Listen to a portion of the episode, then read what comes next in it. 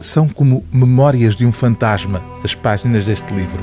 A autora, a escritora francesa Charlotte Delbo, que fez parte da resistência ao nazismo, foi presa em 1942 com o marido, executado pouco tempo depois.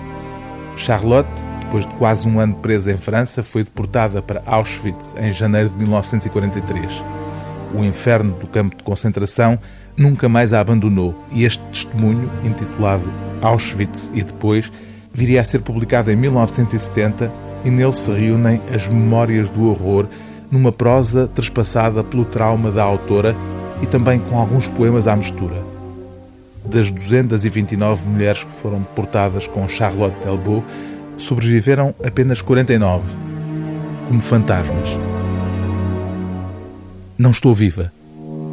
Estou fechada em recordações e repetições. Durmo mal, mas a insônia não me incomoda. Tenho o direito de não estar viva à noite. Tenho o direito de não fazer de conta. Reencontro as outras. Estou no meio delas, sou uma delas. Estão como eu, mudas e desprovidas. Não acredito na vida eterna.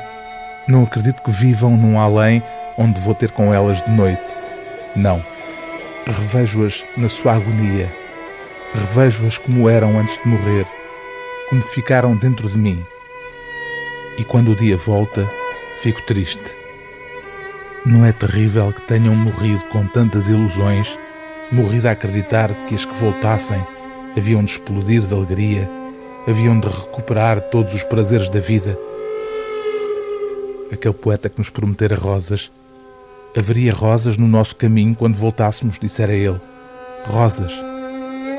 O caminho era áspero e seco quando voltámos.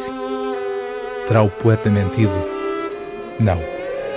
Os poetas veem para lá das coisas e este tinha uma visão dupla.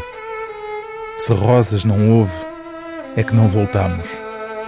E além disso, porquê rosas? Não tínhamos tanta exigência. Era amor aquilo de que precisávamos se tivéssemos voltado. O livro do dia TSF é Auschwitz e depois, de Charlotte Delbo, tradução de Joana Moraes Varela, edição BSF Editores.